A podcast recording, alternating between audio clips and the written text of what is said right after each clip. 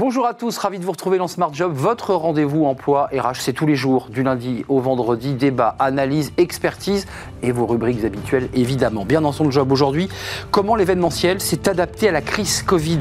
On va en parler avec euh, Benoît Ramozzi, délégué général de l'événement Lasso. Il représente près de 100 entreprises du, secteur, on fera le point avec lui, avec lui sur cette rentrée. Smart et Réglo, quel focus juridique? Un avocat chaque semaine nous éclaire sur un point de droit et aujourd'hui on s'intéresse à la concurrence déloyale en entreprise. Comment s'en prémunir On fera le point avec cet expert. Et puis le cercle RH, euh, le débat, un grand entretien aujourd'hui avec le président de la CPME Île-de-France, petites et moyennes entreprises qui elles aussi se relancent. Euh, quels sont leurs euh, besoins? Comment voit-il cette année 2021 et l'année 2022 Évidemment, on fera le point avec lui.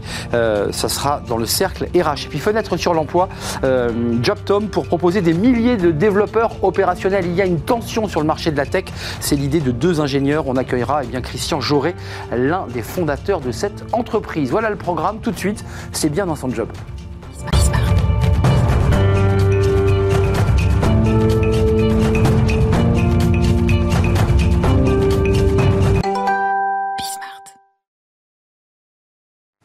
Bien dans son job. Alors c'est euh, un sujet un peu sensible d'être bien dans son job quand on faisait de l'événementiel pendant la crise Covid, parce que c'est vrai que ça a été un secteur d'activité.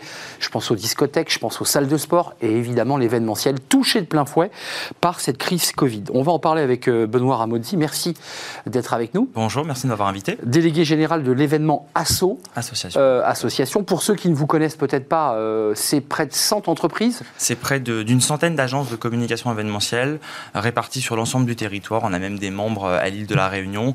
Euh, voilà, c'est des agences qui travaillent essentiellement pour des entreprises, pour faire des événements corporate, de communication interne, externe. Voilà, donc c'est. Alors moi, j'avais un chiffre global du secteur, alors qui ne vous concerne pas directement. Vous en faites partie.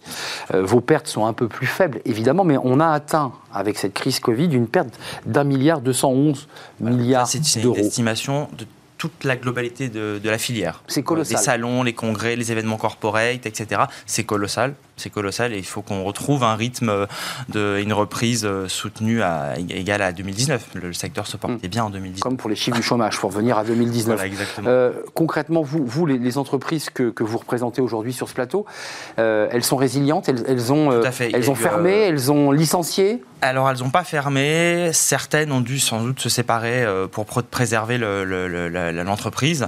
mais elles se sont adaptées surtout. elles ne sont pas restées silencieuses et inactives. La plupart. Mhm. Euh, elles ont accompagné leurs clients parce que quand on travaille pour des grands groupes bancaires, pour des, secteurs de la pharmaceutique, etc., euh, les entreprises avaient besoin de garder le lien avec leur public, qu'il soit interne ou externe. Mhm. Donc, il y a une accélération de la transformation des métiers. Quoi qu'il arrive, il faut garder le lien. Donc, on n'est plus sur une communication maintenant relationnelle qu'événementielle. On garde le mot événementiel, c'est notre ADN, mais on est sur une communication relationnelle. Du coup, pendant cette crise, on a proposé, enfin, mes agences ont proposé à, à leurs clients des des, e-événements, enfin des événements digitaux à distance.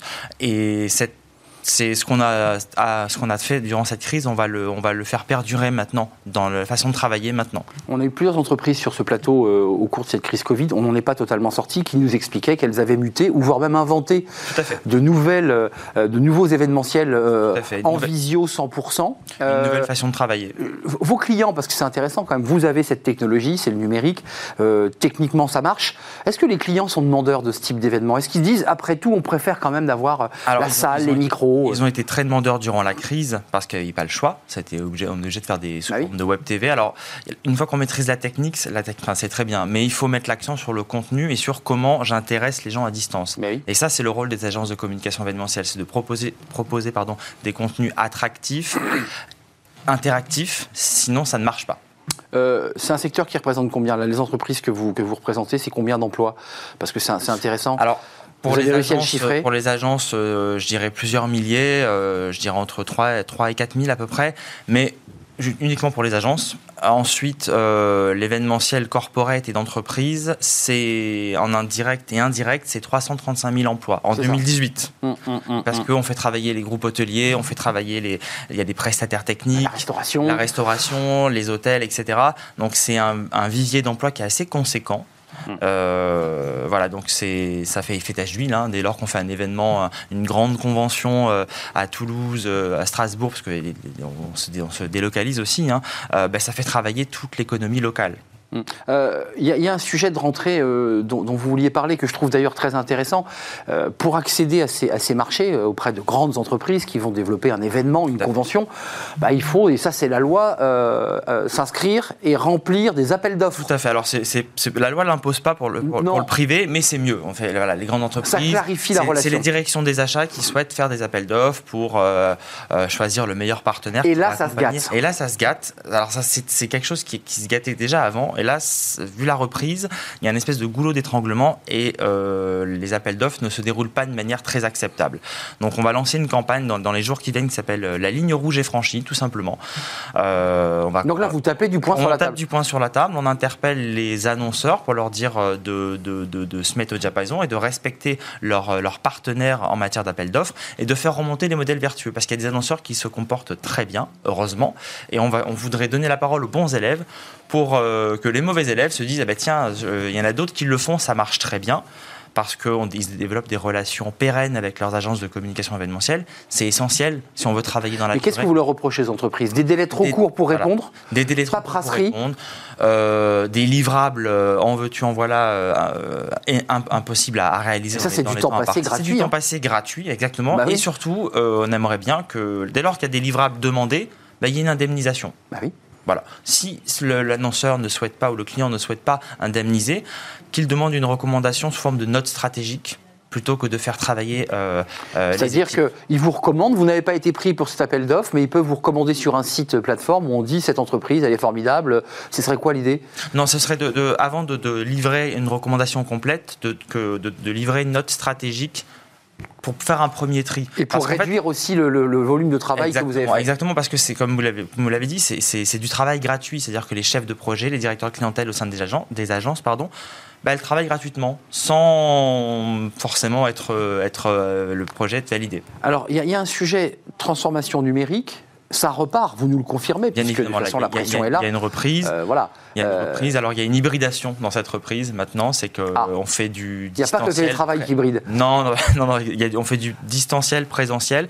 Ça, ça, donne un nouveau souffle, au souffle pardon, au métier de l'événementiel et aux, agences de communication. C'est qu'on propose aux grandes entreprises et aux marques des événements euh, à la fois en présentiel, mais avec des capsules digitales à distance. Ça marche ça ou pas, Ça marche très bien. ça marche bien? Bien sûr. C'est-à-dire qu'on vous réussissez à capter quand même à la fois du public. Euh, Nous, on l'a fait à titre personnel au sein de l'association. On a fait un événement euh, euh, en septembre 2020, un événement qui s'appelait Alive pour, pour montrer aux annonceurs qu'on était présents. Toujours vivant. Toujours vivant, etc.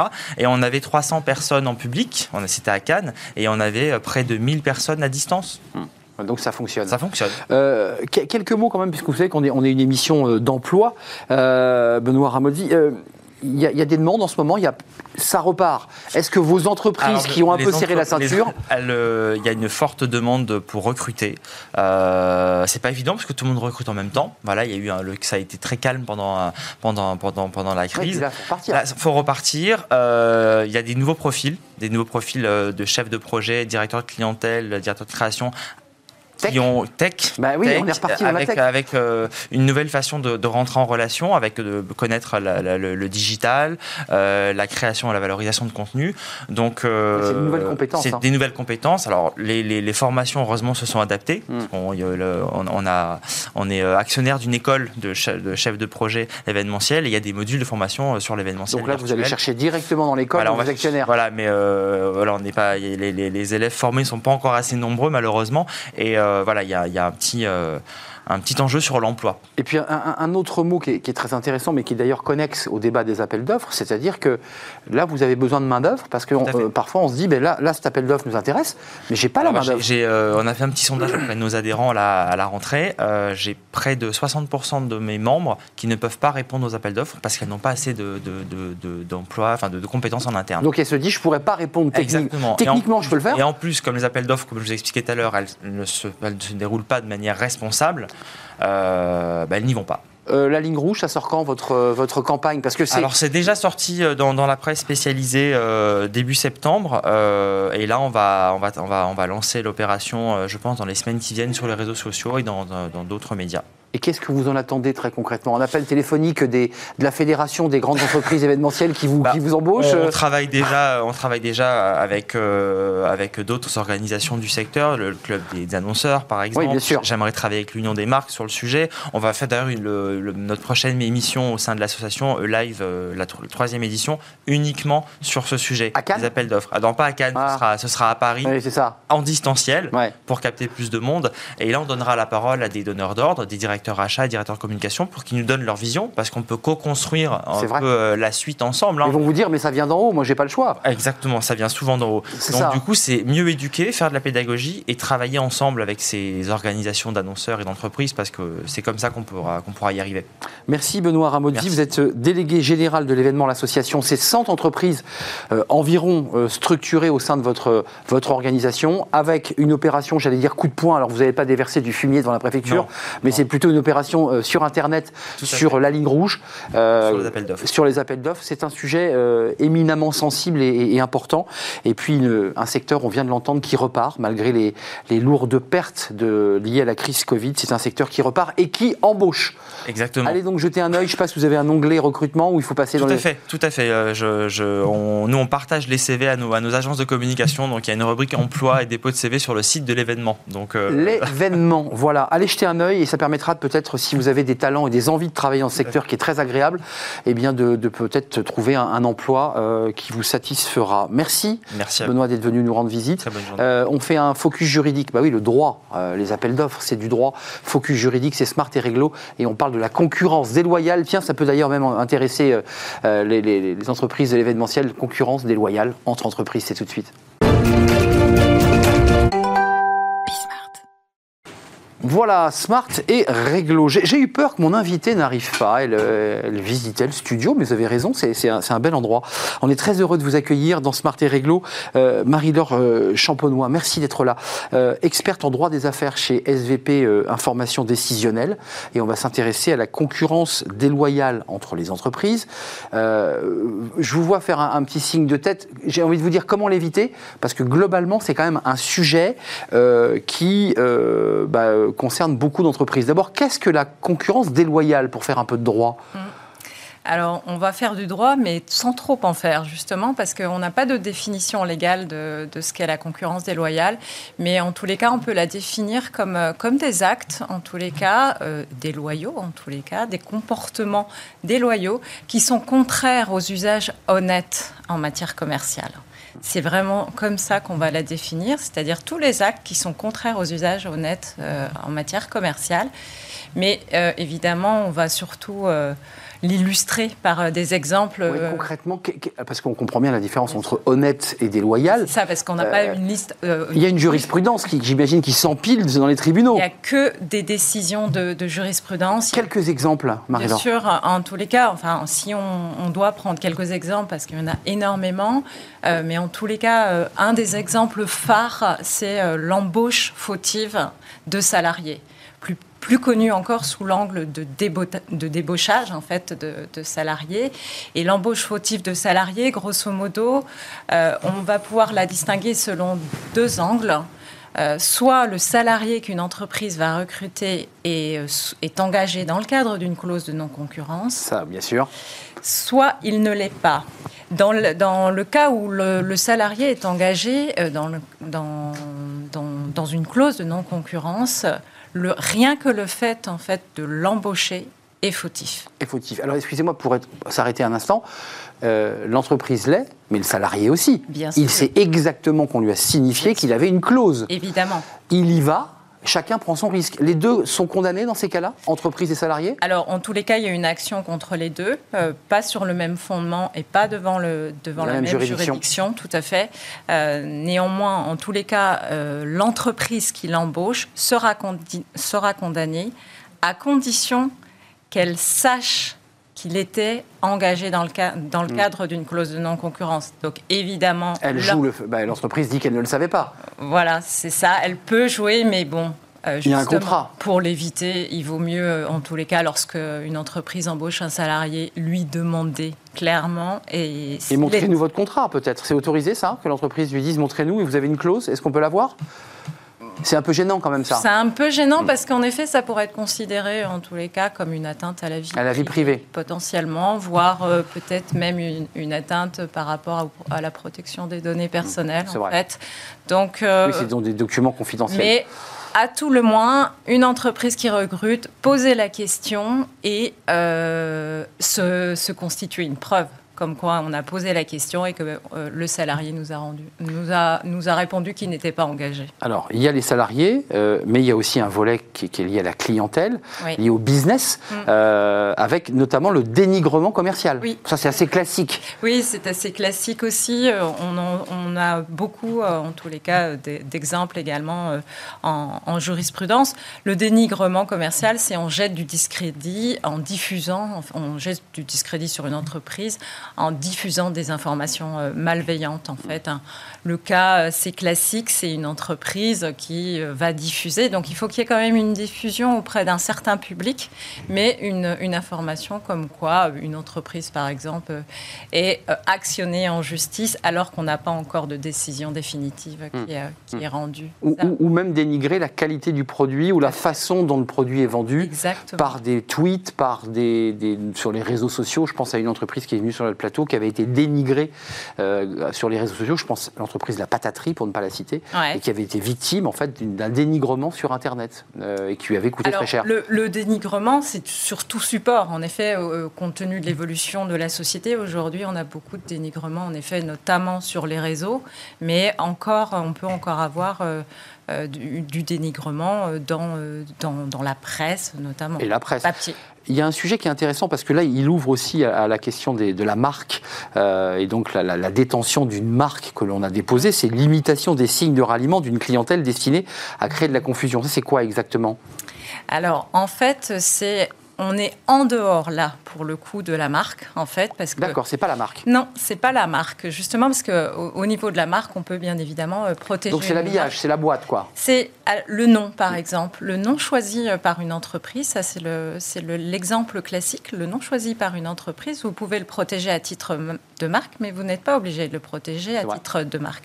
Par contre en effet vous devez l'enregistrer. Si vous êtes une société commerciale vous devez l'enregistrer au, au registre du commerce et des sociétés quand vous avez choisi un nom mais que vous ne l'avez pas protégé, une autre entreprise Donc on vérifie, il, peut choisir un nom qui à l'identique ou approchant, qui va en tous les cas entraîner une confusion potentiellement dans l'esprit. Quand le nom est libre le nom est libre. Voilà, on va à l'INPI, on vérifie que la, marque mm. euh, est bien disponible. Et si elle l'est, bah, effectivement, je m'y engage. Euh, la concurrence parasitaire, pour, pour, euh, pour, terminer cette liste, elle est très longue, hein. elle, est, oui, elle est infinie, je dirais même. Tout à fait. C'est, en fait, la concurrence parasitaire, c'est aussi de, de, la concurrence déloyale. Mais en effet, là, on ne va pas chercher à entraîner la confusion, mais on va agir. C'est une entreprise qui va agir en fait comme un parasite. Elle va s'immiscer en fait dans le sillage d'une autre entreprise. Et tirer profit. Et tirer profit exactement de, de, la notoriété, des investissements qui ont été euh, effectués par, euh, par, euh, par cette autre entreprise. Le cas classique, là, pour le coup, c'est en, en, jurisprudence, mais là aussi, il y en a beaucoup d'autres.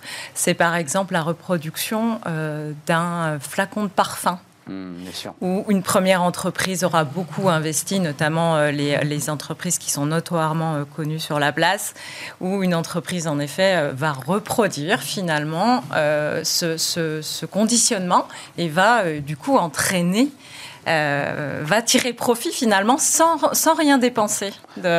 Marie-Laure, euh, on n'aura pas le temps de le développer, mais ce que vous évoquez là est lié aussi à de la concurrence déloyale avec d'autres pays et d'autres puissances, je pense à la Chine.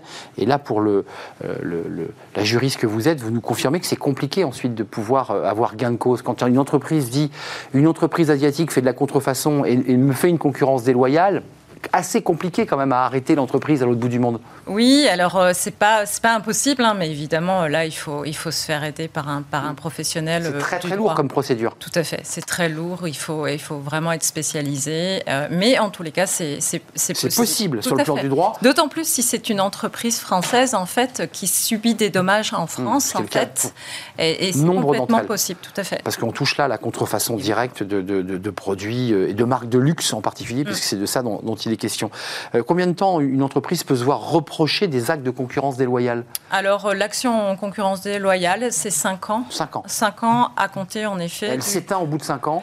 Ah, Oui, mais c'est le point de départ euh, qui parfois n'est pas évident à fixer, Ah c'est-à-dire que c'est à partir du moment où euh, l'entreprise a eu Découvre. connaissance Oui. de la possibilité de, de mettre en œuvre cette action. Euh, Marie-Laure Champ- Champenois, juste deux dernières questions. Euh, le tribunal compétent, parce que vous évoquiez tout à l'heure pour le salarié ou pour l'entreprise qui n'étaient pas les mêmes juridictions, pour les entreprises qui sont considérées coupables ou en tout cas accusées, c'est quel tribunal? Le tribunal de commerce est compétent pour tous les litiges en fait entre commerçants et ou sociétés D'accord. Donc c'est lui qui va rester compétent. Et pour le salarié, celui qui n'aurait pas dévoilé sa clause de non-concurrence, Là, euh, c'est le Conseil des prud'hommes. là, là, c'est le Conseil des Sous couvert prud'hommes. d'un spécialiste de droit social. C'est ça. En effet. Parce qu'il sera euh, attaqué par l'entreprise qu'il vient de quitter, C'est ça, c'est lié à un contrat. et c'est lié à son contrat. Tout ce qui découle du contrat de C'est les travail, prud'hommes. sauf exception, ça va être le Conseil des prud'hommes. Et un dernier mot, qui peut agir d'ailleurs en concurrence déloyale? Une entreprise, quelle, que soit sa taille. Alors, en, soit il y a en effet, euh, c'est l'entreprise victime elle-même hein, qui va pouvoir en tous les cas euh, attaquer. Euh, si, par contre, il peut y avoir aussi des, syndicats ou des fédérations qui vont être compétents pour agir, parce que là, ça touche plus en tous les cas une entreprise seule, mais ça touche un panel d'entreprises et donc les syndicats ou les fédérations sont habilités à agir.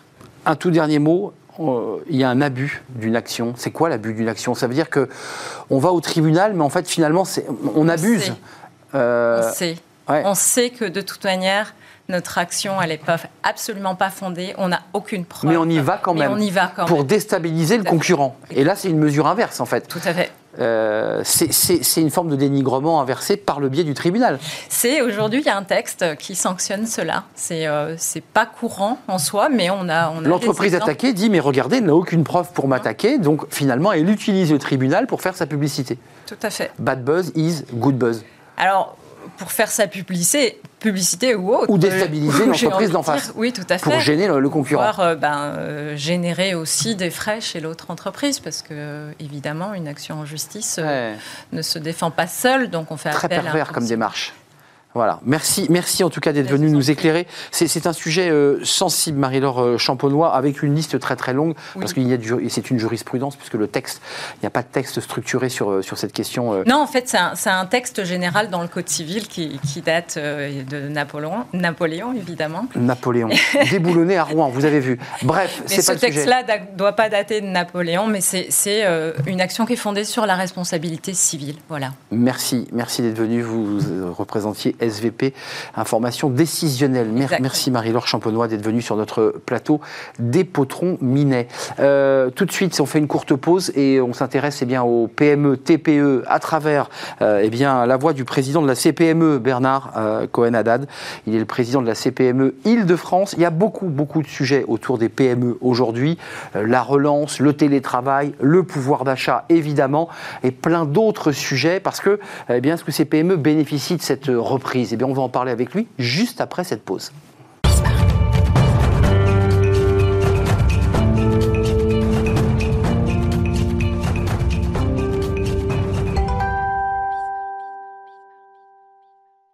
Le cercle RH, comme chaque jour, le, le débat. Un grand entretien aujourd'hui euh, pour parler des, des PME et des TPE, de leur situation, de cette reprise, puisqu'on nous dit qu'il y a cette reprise. Est-ce qu'elles en bénéficient? On parlera de pouvoir d'achat euh, des salariés, de télétravail évidemment. Euh, on va faire évidemment l'état des lieux complet avec euh, Bernard Cohen-Haddad. Bonjour. Bonjour. Merci d'avoir répondu à notre invitation. Vous êtes le président de la CPME Île-de-France.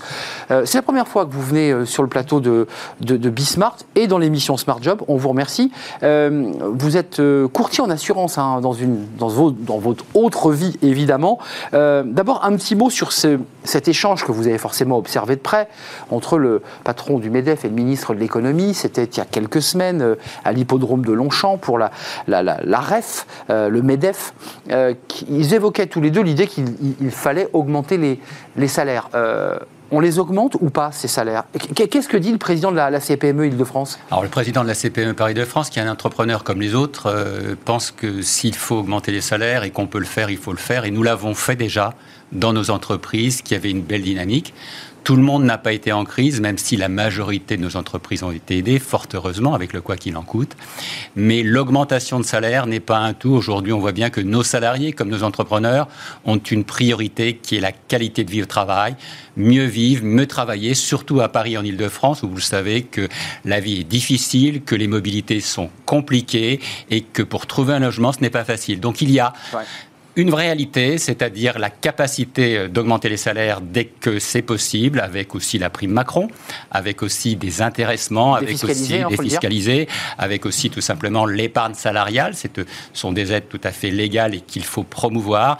Et une réalité du terrain, c'est que toutes les entreprises ne sont pas dans la dynamique économique. Alors cette fameuse reprise, euh, je dirais, elle, elles en profitent, les PME, de cette reprise dont le ministre euh, Bruno Le Maire a dit ça y est, l'économie repart, c'est les vins glorieuses.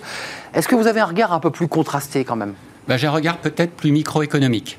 C'est-à-dire que les chiffres macroéconomiques sont excellents, on va mieux faire en matière de PIB, on a une dynamique internationale, il n'y a pas eu une crise des marchés, ni une crise des banques, donc on n'a finalement pas mmh. eu la crise de 2009 ni de 2008, donc on est tout simplement dans une dynamique grâce au quoi qu'il en coûte, grâce au chômage partiel, grâce aussi aux marchés qui se sont tenus, mais sur le terrain, on a quand même des rideaux qui se ferment, on a des problèmes d'embauche, on est là pour en parler, il y a aussi euh, des salariés qui veulent changer changer de vie. Et puis, il y a aussi des problèmes de marché internationaux.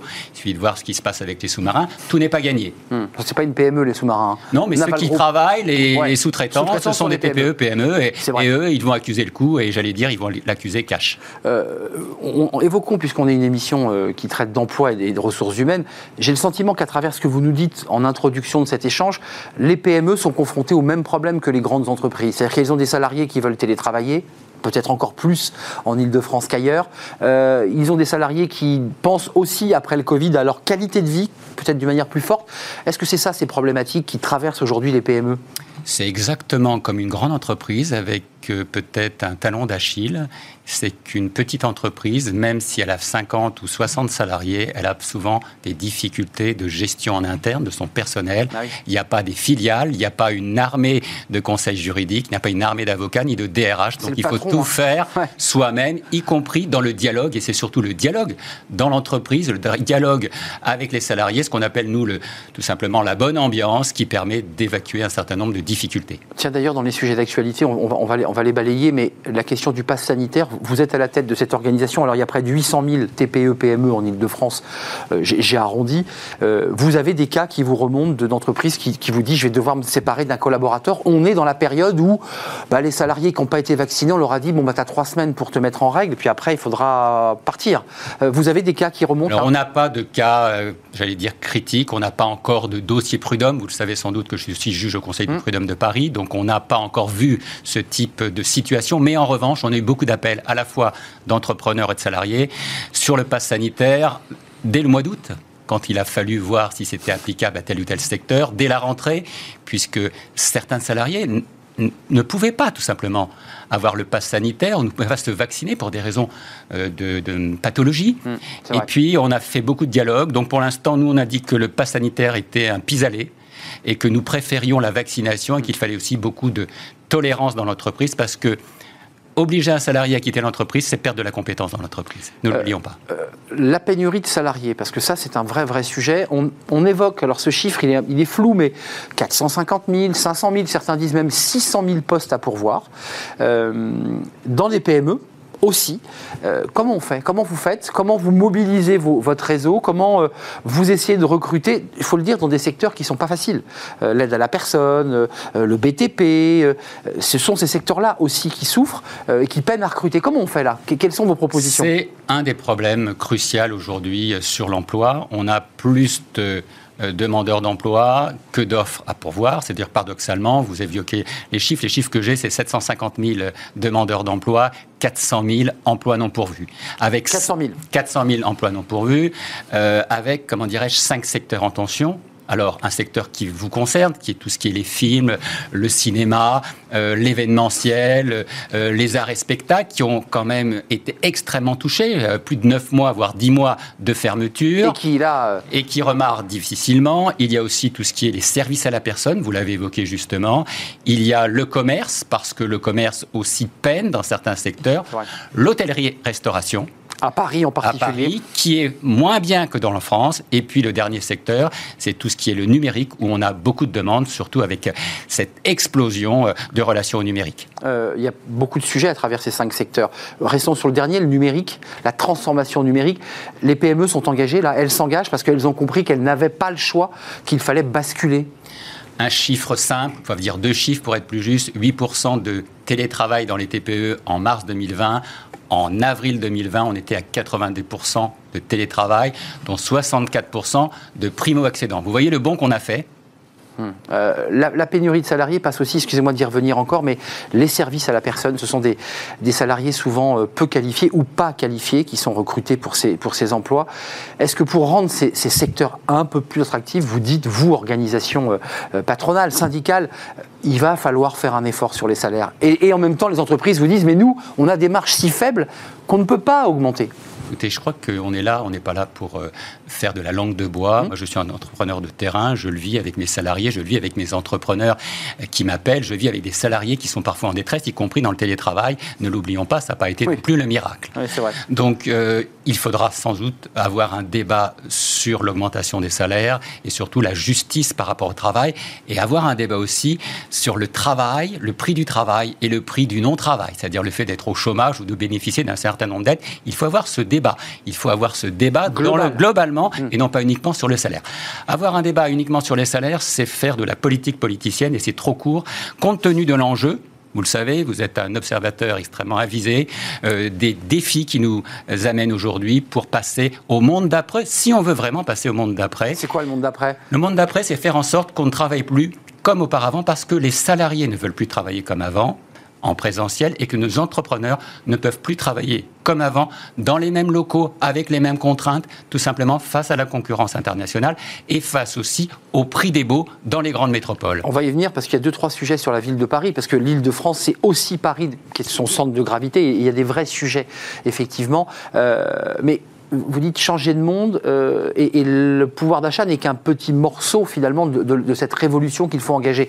Néanmoins, euh, quand on voit l'augmentation du, prix de l'énergie, euh, l'électricité de 10%, le gaz, enfin un certain nombre d'augmentations que tout le monde vit, les salariés se plaignent. Ils disent, après tout, on voudrait partager les fruits de cette croissance. Mais nous y sommes favorables. Vous savez, hein, nous sommes des entrepreneurs dans la cité, nous sommes des entrepreneurs sociaux et le le niveau de salaire doit être réajusté en fonction de la crise économique, de la situation économique et surtout de la situation de l'entreprise. Hmm, Quand une entreprise peut faire des efforts, elle le fait. Et si demain on peut effectivement défiscaliser les heures supplémentaires, c'est déjà un premier point. Si on peut défiscaliser, oui, oui, travailler plus pour gagner plus, mais c'est pas une mauvaise formule. Ça avait bien marché d'ailleurs. Et ça avait très bien marché, donc il n'y a pas de raison qu'on le fasse plus. Et puis aussi faire en sorte que la valorisation du travail dans la relation que l'on a au travail, c'est aussi important parce que lorsque l'on effectue un travail pénible, c'est bien d'être bien rémunéré pour soi et vis-à-vis de ses collègues. Métier pénible, métier décalé dans le temps avec des horaires décalés, je pense effectivement aux gardes d'enfants ou l'aide aux personnes âgées dans, les EHPAD, qui sont des métiers difficiles euh, et, qui peinent à, recruter. Euh, arrêtons-nous un instant tiens, sur euh, cette île de France avec, je le dis, Paris en centre de gravité, parce qu'il se passe plein de choses. Et, vous intervenez. Alors, quand j'ai lu votre communiqué, je me dis, mais qu'est-ce que c'est? Comment ça, la CPME intervient sur le stationnement des, deux roues dans la capitale? De quoi elle se mêle? Puis en lisant le communiqué, je me suis dit, ben oui, effectivement, il y a un rapport de mobilité de vos artisans, de tous ceux qui travaillent entre l'Île-de-France et Paris. C'est pour ça que vous avez pris position. Oui, vous savez, euh, on est des entrepreneurs citoyens. On a fait un programme pour les municipales, on a fait un programme pour les régionales, 79 propositions, 15 priorités, et les, les mobilités font partie des priorités. Surtout pour moi, qui me balade, entre guillemets, qui me transporte en transport en commun et en deux roues motorisées. Et c'est vrai, comme beaucoup d'autres, que si aujourd'hui nous n'avons pas cet accès à toutes les mobilités, y compris les mobilités, les mobilités durables, pardon, on ne peut pas circuler dans la grande métropole. Tiens, euh, même si ça concerne l'U2P, en tout cas la, Chambre des métiers et des artisans, mais, mais, mais, votre, la CPME est concernée, les, artisans qui aujourd'hui disent mais nous on voudrait bien rouler propre, on voudrait bien faire des efforts pour la collectivité, mais on n'a aucune aide, on n'est pas accompagné, et ça c'est vrai pour euh, l'entrée dans des grandes villes, et évidemment euh, l'entrée dans Paris. On a des centaines de milliers d'artisans qui rentrent, qui sortent avec des véhicules qui sont parfois des teuf-teuf. comment on fait là? Qu'est-ce que vous proposez? Alors déjà, nous, sommes, nous avons des artisans parmi nos adhérents à Qui ont, ces PME. Nous sommes en campagne sur les chambres de métiers. Excusez-moi de faire un peu ma publicité. Bah, c'est les élections, là. Il y a les élections au mois d'octobre, euh, donc on est fiers d'être artisans, je le dis, et que bien entendu, nos entrepreneurs veulent rentrer dans Paris, y compris ceux qui ne sont pas parisiens, ceux qui viennent de l'Essonne, ceux qui viennent des Yvelines. Il y a un vrai problème d'accès à la ville. Et pendant la campagne pour municipale, nous avons été extrêmement polémiques. Nous avons proposé un péage pour rentrer dans Paris sauf pour les professionnels. Nous pensons qu'il vaut mieux payer que ne perdre des chantiers. Nous voulons payer, mais pouvoir travailler. Donc les professionnels paieraient quand même Paieraient, mais un forfait. Forfait, on est Parce qu'aujourd'hui, que nous disent nos professionnels de Paris et surtout de l'Île-de-France On vient plus faire de dépannage, on vient plus faire de chantier à Paris. Parce qu'avant, on en faisait 2, 3, 4 dans la journée s'il s'agissait d'interventions rapides. Aujourd'hui, on peut en faire qu'une et on perd deux heures, trois heures pour venir à Paris. Et donc la rentabilité n'est pas là, sans compter que parfois on se fait retirer son véhicule quand on est mal garé, ce qui peut arriver, et ce qui est normal si on est mal garé. Hmm. Ceci étant, il y avait un vrai problème de mobilité, il y avait un problème de débat, et il y a surtout un problème de mobilité durable en Ile-de-France, et des aides, puisque vous évoquez les aides, qui ne sont pas suffisantes, même s'il faut le reconnaître, le Conseil régional fait beaucoup resserrons un peu plus encore la caméra. Il y a votre, euh, volonté de, taper du poing sur la table sur le stationnement des deux roues. Il y a effectivement les véhicules propres euh, et une taxe péage forfaitée. Est-ce que la situation de Paris est un peu différente de l'île de France Parce que quand on fait des moyennes, c'est compliqué. Quand on fait, prend tous les départements d'île de France et qu'on fait une moyenne, on ne se rend pas compte de la situation de Paris. Euh, on voit des hôtels qui sont en très grande difficulté. On voit des, certains restaurateurs qui ont eu de grandes difficultés parce qu'ils n'avaient pas de terrasse. Euh, quelle est la situation particulière pour Paris? Puis on parlera évidemment de des zones à faible émission qui sont une autre source d'inquiétude pour la, la CPME. Paris, c'est la ville lumière. Paris, la ville lumière. Ça reste la ville lumière. Vous allez n'importe où dans le monde, tout le monde connaît Paris ou a entendu parler de Paris, y compris en matière de l'emploi. Paris draine 30% de l'emploi en Ile-de-France, ce n'est pas rien. Hein, c'est un tiers des emplois aujourd'hui. Ça n'a pas bougé avec Ça n'a pas bougé. Ce qui a bougé, c'est les commerces. On avait 63 000 commerces euh, actifs à Paris. Je vous rappelle que pendant le mois de mars 2020, avril, mai, on en a fermé 42 500 et qu'aujourd'hui, il y a encore des rideaux qui tombent, tout simplement, et des rues qui sont mortes. C'est ça la réalité parisienne. Malgré, il faut être juste, même si nous n'avons pas toujours été d'accord, une action extrêmement forte de la ville de Paris pour redynamiser des quartiers.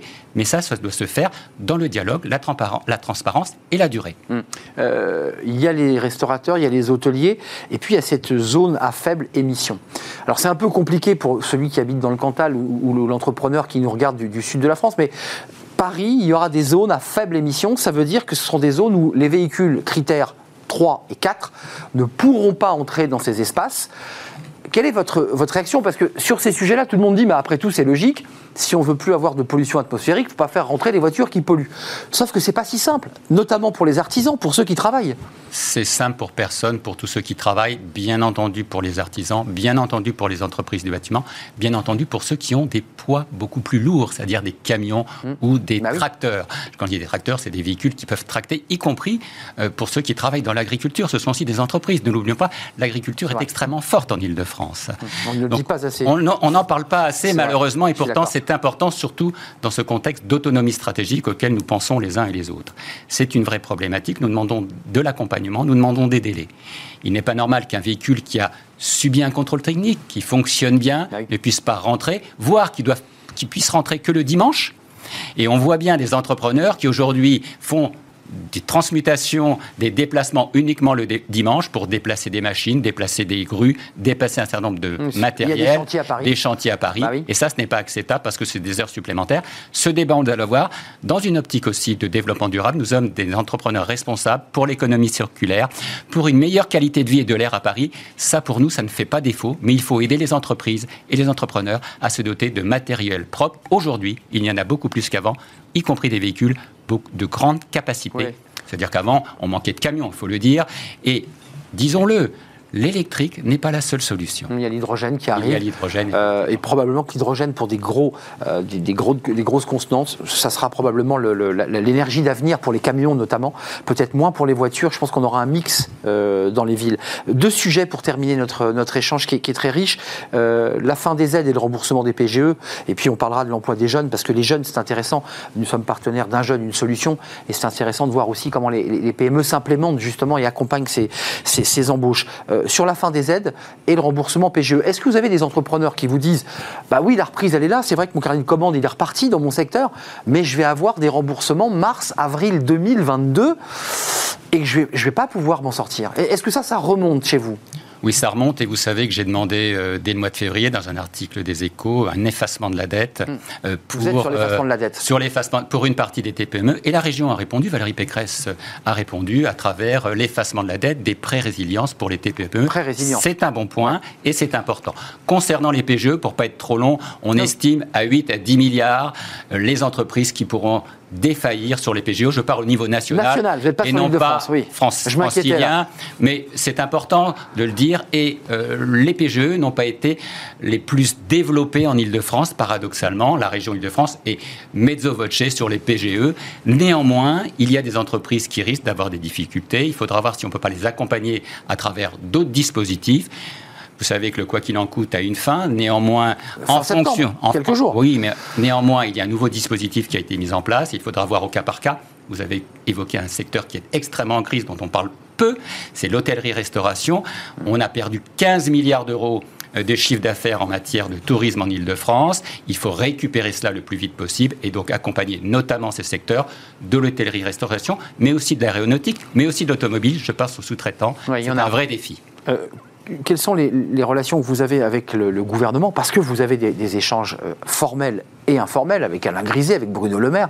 Euh, vous maintenez l'idée qu'il faut effacer cette dette PGE Vous maintenez cet argument-là parce que eux aujourd'hui sont quand même sur la ligne de on peut repousser, on peut aménager les, remboursements, on peut aménager les, durées de remboursement, puisque c'est plutôt une, une des pistes évoquées, mais pas d'effacer la dette. Vous savez, pour les entreprises qui ont un enjeu sociétal, les entreprises qui ont une utilité citoyenne, je crois que ce serait un geste de solidarité fort d'effacer de la dette. On l'a vu que la région Île-de-France a pu le faire et que d'autres régions pensent le faire puisque nous avons été contactés. Moi, je suis confiant sur le dialogue euh, dans la région avec l'État avec le préfet Marc Guillaume, qui est arrivé il y a quelques mois et qui mhm. fait un travail exceptionnel. Haut fonctionnaire. Euh, fonctionnaire, de la suite de Michel Cadeau, qui faisait aussi un travail exceptionnel de dialogue avec les TPE-PME. Vous savez, souvent les TPE-PME, elles sont au bout euh, du bout. Hein. On n'est pas les premiers interlocuteurs, même si on est les premiers sur le terrain depuis quelques mois, depuis quelques les années. Les enfants pauvres, vous voulez dire Un peu les enfants Oui, moi j'appelle la dernière roue du carrosse pour dire les choses euh, clairement. Ceci étant, les choses évoluent et dans le bon sens. L'emploi des jeunes, puisqu'on a parlé des, des, pénuries, il y a un débat parce que c'est une question intéressante. Vous savez, cette génération qu'on appelle la génération Covid, c'est-à-dire qu'ils ont étudié euh, euh, en distanciel, ils ont passé leur diplôme en distanciel. Et puis là, ils se retrouvent aujourd'hui sur le marché du travail et on voit que c'est pas si simple malgré la reprise. Comment, comment vous, vous, souhaitez, vous aussi, vous engager, euh, TPE, PME, votre organisation, pour permettre à ces jeunes de bah, trouver leur premier emploi? Pour moi, c'est la grande injustice. La génération Covid, c'est la génération malchance. Au mois de février, j'ai rendu un rapport sur l'égalité et la citoyenneté des jeunes et des jeunesses en Ile-de-France. On voit bien que les jeunes sont exclus de l'emploi, ils sont exclus du logement, ils sont exclus de la santé, ils sont exclus de la culture. Et aujourd'hui, nous attendons bien entendu un aggiornamento sur les jeunes et l'emploi. Et nous, nous sommes prêts, à travers un jeune, une solution. Nous sommes partenaires ensemble sur ce, ce mmh. défi. Ça fonctionne bien Et ça fonctionne bien sur le plan 1000 jeunes, sur la capacité d'intégrer de la formation, sur l'apprentissage, sur les alternants, à faire en sorte que les jeunes intègrent le monde de l'entreprise y compris, euh, j'allais dire, en reprise d'entreprise. Un chiffre peut-être pour terminer. Les reprises, oui. 63% des jeunes ont une belle image des TPE-PME dès qu'ils ont terminé leur études, seulement 40% envisagent de travailler dans une TPE. On voit bien la différence. Ceci étant, dans les TPE-PME, on ne travaille pas en silo, on a une capacité de se réaliser. Mais justement, tiens, pour, pour, pour, clore et, terminer, c'est l'attractivité des TPE-PME. On a beaucoup d'entreprises qui viennent sur ce plateau, qui sont des dirigeants de PME, souvent de très belles entreprises, qui nous disent, nous, bah, on ne peut pas lutter, on n'a pas la marque employeur qui va bien, on n'a pas l'attractivité qui va bien, et les talents, bah, ils vont pas forcément chez nous. Ça, c'est une réflexion, parce que pour que ces TPE, PME continuent à vivre et à créer de la richesse, il faut qu'elles puissent attirer. Comment Vous avez la, baguette magique de la CPME pour, Comment on fait? Ah, J'aimerais bien avoir cette baguette magique, mais c'est vrai que la marque employeur euh, TPE, PME est extrêmement importante, surtout en Ile-de-France. Mais moi, je suis assez serein et voire assez positif. Je vois de plus en plus de jeunes diplômés ou non diplômés, qui veulent faire du business et qui créent eux-mêmes leur projet, leur entreprise. Et on est là pour les accompagner au quotidien. Nous le faisons à travers notre cellule d'accompagnement, y compris avec les aides de l'État, y compris avec les aides de les régions et parfois le soutien de la ville de Paris.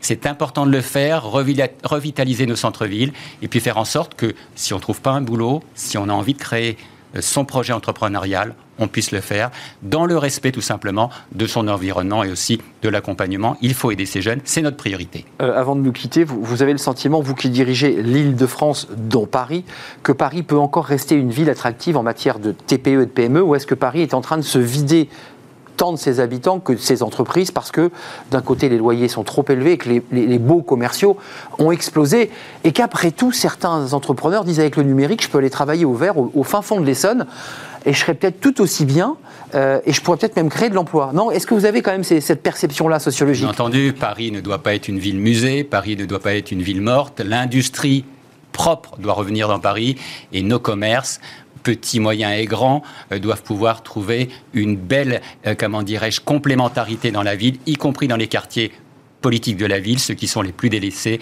à l'est, euh, au nord, où il faut, où malheureusement on parle que des problèmes sociaux ou des problèmes sanitaires. Il y a aujourd'hui un vrai défi pour repeupler commercialement y compris veiller à ce que nos salariés restent dans la ville. Hum, rester dans, la ville et effectivement revitaliser les, les, zones, euh, dit les quartiers, pour que bah, cette jeunesse puisse aussi trouver un, débouché à, sa vie. Oui, c'est ce que j'appelle la proximité augmentée. Faire en sorte qu'on travaille proche de son domicile et qu'il y ait une capacité de se loger proche de son travail. C'est la proximité augmentée avec le numérique, mais aussi le présentiel, le digital. Vous savez que c'est le nouveau mot à la mode, néanmoins très important dans une ville où il est de plus en plus difficile de se déplacer. C'est vrai. Bernard Cohen-Haddad, merci. Euh, président de la CPME, votre prochain rendez-vous avec euh, Alain Griset, Bruno Le Maire, c'est quoi là votre calendrier politique ah, et, de négociation Parce que là, vous avancez, hein, vous négociez. Oui, aujourd'hui, euh, les partenaires sociaux au niveau national sont, comment dirais-je, en place. Nous, ce, que nous important, ce qui nous importe aujourd'hui, surtout en Ile-de-France, c'est veiller à ce que l'on ait une vraie réflexion sur le télétravail, qu'il ne soit pas un télétravail par défaut, qu'il soit un télétravail choisi et donc une façon de digérer le télétravail parce que nos salariés, nos entrepreneurs, comme je vous l'ai dit tout à l'heure, ne veulent plus travailler comme avant. Merci Bernard Cohen d'être venu sur notre plateau. C'est un vrai plaisir. J'espère que vous reviendrez évidemment sur le plateau de, Smart Job et dans l'émission euh, euh, Smart Job. Tout de suite, ces fenêtres sur l'emploi, on s'intéresse à la tech. On ne va pas être dépaysé évidemment. On accueille Christian Joret, cofondateur de Jobatome, euh, pour avoir des développeurs à portée de main opérationnels. C'est un vrai sujet et on l'accueille.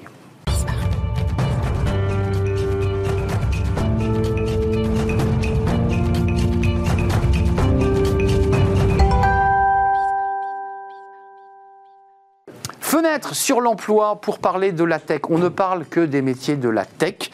Euh, full remote, recrutement, diversité de profils. On, en parle avec vous, Christian Jauré, cofondateur de Jobatome. Euh, on est d'accord, je l'ai bien dit? C'est bien ça. Euh, vous êtes l'auteur avec un co-auteur d'un livre blanc, Full Remote, recrutement, diversité des profils. Comment les développeurs envisagent-ils leur métier et leur recrutement en 2021 Ça, c'est un vrai sujet. vous êtes tous les deux, je crois, ingénieurs? Je suis ingénieur, je suis ingénieur en réseau et télécommunications. Donc, euh, c'est un livre blanc qui a été créé par, par Joe Home, par toute une équipe, euh, pas que des ingénieurs. Donc, c'est le fruit d'un travail d'équipe. Comment vous est venue l'idée? Vous êtes ingénieur, vous, auriez pu, vous auriez pu intégrer des entreprises et, avoir un, un, métier formidable, ce que vous avez fait d'ailleurs dans une première partie de votre vie. Puis là, vous avez décidé d'inventer quelque chose. Pourquoi? Pour créer un énorme pool de, développeurs pour permettre à ceux qui les cherchent de pouvoir les avoir à portée de main Racontez-nous. C'est ça. J'ai créé Jobat Home en partant d'un double constat. Le premier, c'est qu'il manquera en France chaque année 50 à 60 000 développeurs. la formation aujourd'hui euh, ne fournit que 30 000 développeurs, donc de quoi partiellement euh, résoudre ce problème. Et donc, euh, j'ai souhaité proposer une solution aux entreprises pour élargir leur bassin d'emploi, leur permettre d'aller chercher ces profils dans des dans nos territoires déjà, mais aussi dans des lieux géographiques inexplorés. C'est-à-dire, par exemple, lesquels C'est-à-dire l'Afrique francophone, par exemple, bah aujourd'hui... Vous êtes, originaire du, du Cameroun C'est bien ça, je suis originaire du Cameroun. Et donc, euh, je vois de ce côté aussi, euh, de l'autre côté de la Méditerranée, de jeunes profils de, qui sont aujourd'hui autant qualifiés que des profils aussi euh, français. Et donc, je souhaitais proposer aux entreprises aussi d'élargir leur bassin d'emploi en allant voir de ce côté-là aussi des talents qui, aujourd'hui, n'attendent que d'avoir des opportunités. Des, des, talents, alors pour qu'on se le dise, des talents qui peuvent aussi bénéficier euh, du numérique, du travail à, distance, qui peuvent aussi apporter leur valeur ajoutée, ou c'est des talents qui peuvent quitter le Sénégal, le, Cameroun ou d'autres pays pour venir apporter leur valeur ajoutée Aujourd'hui, notre modèle, il est vraiment porté vers euh, travailler de là où on se trouve. Donc, euh, c'est vraiment l'essence même de Job at Home, c'est de dire qu'aujourd'hui, il y a des flux migratoires parce que des gens sont à la quête aussi d'opportunités, ces talents parfois sont à la quête de ces opportunités. Et pourquoi pas leur dire, restez chez vous et on viendra vous fournir des opportunités sur place. Donc euh, aujourd'hui, Job Home s'adresse aussi aux développeurs basés en France, dans nos territoires, dans les DOM, où euh, ils sont la plupart du temps éloignés des opportunités d'emploi. Euh, au-delà d'écrire un livre blanc avec toute l'équipe Job Home, qui est un livre important parce que ça permet d'avoir une photographie à l'état des lieux, votre métier, c'est d'avoir une petite, petite mallette et puis d'aller voir les DRH. Vous poussez la porte des DRH, des entreprises, j'imagine de la tech, et vous leur dites, on existe, on est là, appuyez-vous sur nous. Oui, aujourd'hui, d'ailleurs, c'est peut-être beaucoup plus facile. On a lancé Home en 2018, bien avant le confinement, bien avant que la crise sanitaire nous ait permis de réaliser qu'il était possible de travailler à distance et donc d'être aussi productif qu'au bureau. Donc euh, aujourd'hui, ça va beaucoup mieux. Tout le monde a expérimenté. Plus simple à expliquer aujourd'hui. Plus simple à expliquer aujourd'hui aux DRH et aux dirigeants d'entreprise bah et leur dire aujourd'hui, vous pouvez faire confiance à des profils qui ne sont pas forcément dans vos locaux et tout se passera bien. Hmm. Et aujourd'hui, L'enseignement qu'on tire de ce livre blanc, c'est que 74% des développeurs qui ont répondu à cette étude nous disent qu'on est plus productif en travaillant de chez nous qu'au bureau. Euh, une question assez pratique. Tous les développeurs que vous avez, il y en a combien là dans votre, dans votre réseau euh, Jobatome C'est des milliers de développeurs qui, qui sont, qui sont des, des candidats potentiels en fait Oui, aujourd'hui on a environ 6000 développeurs sur la plateforme Jobatome. C'est-à-dire qu'on a voulu être une plateforme sélective. C'est l'une des seules plateformes aujourd'hui où les développeurs passent un test technique pour être référencés parce qu'on a voulu justement proposer aux, dirigeants d'entreprise, aux DRH, des profils qualifiés. De qualité donc de qualité. Et donc tout ça passe par euh, les tester à l'entrée pour ne pas euh, avoir une plateforme où on se retrouverait vraiment avec des potoirs avec des, fiches pas bonnes. avec des fiches pas bonnes. Donc on a voulu qu'elles soient sélectives et donc aujourd'hui on est très attentif à ça parce qu'on estime que nos clients méritent des, profils de qualité. Alors vous le savez peut-être pas mais je suis pas ingénieur en, en tech. Je viens des sciences sociales. C'est quoi un développeur? Alors, aujourd'hui. J'ai envie de savoir ce que c'est. en, mots simples, évidemment. aujourd'hui, même les développeurs n'arrivent pas à, se mettre d'accord. parce que le, ah, terme de développeur, euh, tout le monde euh, le connaît, mais on peut aussi les appeler des programmeurs, des codeurs. En fait, c'est spécialistes en fait, euh, qui aujourd'hui rédigent des lignes de code de programmation informatique pour nous offrir des applications mobiles, des sites web et, toute la panoplie qu'on a aujourd'hui euh, de, de, sites web dans, dans, dans, le monde dans lequel on vit. Donc c'est vraiment ces experts-là du codage et aujourd'hui ce métier s'élargit aussi à d'autres domaines comme l'intelligence artificielle. Bien sûr. Et donc euh, oui, c'est tout ce champ-là en fait dans lequel s'inscrivent les, les, les, développeurs. Euh, les pays, parce que votre fichier votre fichier de, CV, votre fichier de, de développeur, c'est quoi? C'est surtout l'Afrique? De quel pays? Et est-ce qu'il y a des écoles? Parce que nous, on ne le sait pas forcément. Est-ce qu'il y a des écoles au Sénégal, au Cameroun, qui elles aussi euh, travaillent très fort sur des formations de, dans, la tech et le numérique? Oui, aujourd'hui, euh, on, a, on a un réservoir de développeurs qui est constitué à 40% de développeurs basés en France et 60% en Afrique francophone. On a voulu rester vraiment sur l'Afrique francophone déjà pour faciliter justement la langue, la communication et bah tout. Et la plupart de ces pays sont sur le même fuseau horaire que la France. Donc, en termes de décalage horaire, il n'y aura pas de souci. Donc au moment où on se parle, là, Christian Jory, il y, a, il y a des développeurs qui, euh, du Sénégal, du Cameroun et d'autres pays, du Burkina, Voilà, euh, de la. Tunisie, du Maroc, Du Maroc. euh, qui travaillent et qui ont trouvé leur emploi grâce à Job at Home. Donc aujourd'hui, on a des écoles aussi partenaires avec lesquelles on travaille, par exemple Esprit en Tunisie, qui forment de très bons développeurs. Et moi, je suis un pur produit de, de, de cette école-là. Et donc Vous êtes développeur, vous aussi et de, Ingénieur Je suis ingénieur et diplômé de cette école-là. Et donc aujourd'hui, on, on- on- on va vers cette ces écoles pour nouer des partenariats de manière à dénicher des très bons profils à dès leur sortie d'école, mais aussi pouvoir financer. Aujourd'hui, on a décidé chez Job at Home de reverser 5% de notre chiffre d'affaires pour encourager les femmes à se tourner vers ce métier parce qu'on a justement remarqué qu'il y avait là-dessus euh, vraiment euh, une, une- Ouais.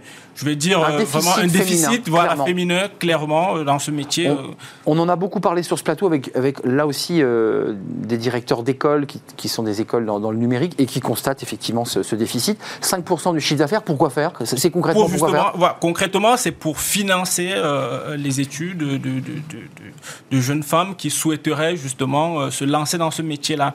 Et donc, on s'est dit, euh, il faut pouvoir euh, les accompagner, leur offrir justement la possibilité de financer leurs études, qui sont aujourd'hui pas mal de centres de formation, pas que des universités, qui Bien sûr, c'est vrai. des centres de formation qui Pour des reconversions aussi. des parfois. reconversions Ouais, Il n'y a pas que aussi. des jeunes filles, il y a aussi des femmes qui se reconvertissent. qui se reconvertissent. Et donc, notre enquête nous a montré qu'il y avait très peu de femmes dans ce métier. On souhaiterait justement encourager les femmes à aller vers ce métier. en- C'était un plaisir. Ju- Juste, ce que vous racontez donne comme ça une forme de mondialisation du travail aujourd'hui. C'est ça qui est passionnant. À travers la crise Covid, c'est plus un tabou. C'est plus un tabou. Aujourd'hui même, on parle de télémigration.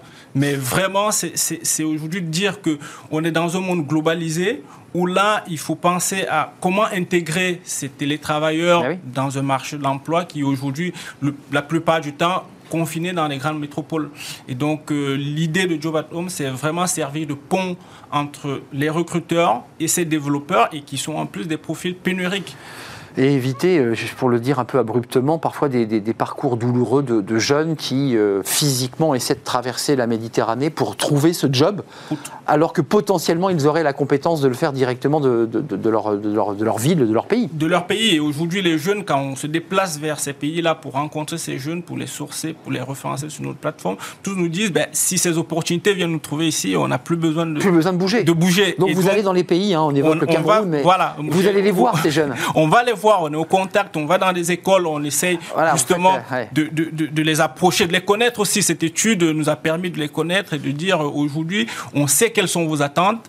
On sait également ce qu'on peut aujourd'hui dire aux, aux recruteurs vis-à-vis de, de- de- de ce métier, de cette profession. Merci Christian Jauré. Je rappelle ce livre blanc, on peut le trouver sur le, le on peut site le de trouver sur le site de Job at Home. Donc c'est un, un livre blanc qui a été créé avec toute l'équipe de Job at Home et votre associé évidemment. Voilà. Euh, full remote, recrutement, diversité des profils, comment les développeurs envisagent-ils leur métier euh, et leur recrutement en 2021 C'est le fruit d'un travail de terrain aussi, parce que c'est la rencontre de tous ces jeunes venus euh, eh bien, de l'Afrique, d'Afrique francophone notamment, mais aussi du, du Maghreb, euh, qui sont, euh, bah, qui sont l'arme au pied, prêts à travailler.